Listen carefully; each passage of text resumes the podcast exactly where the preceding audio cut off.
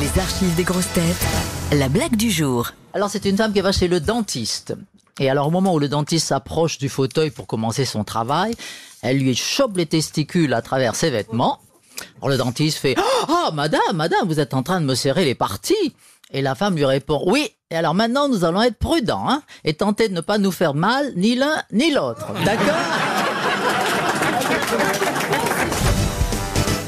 Vous aimez les grosses têtes? Découvrez dès maintenant les contenus inédits et les bonus des grosses têtes accessibles uniquement sur l'appli RTL. Téléchargez dès maintenant l'application RTL.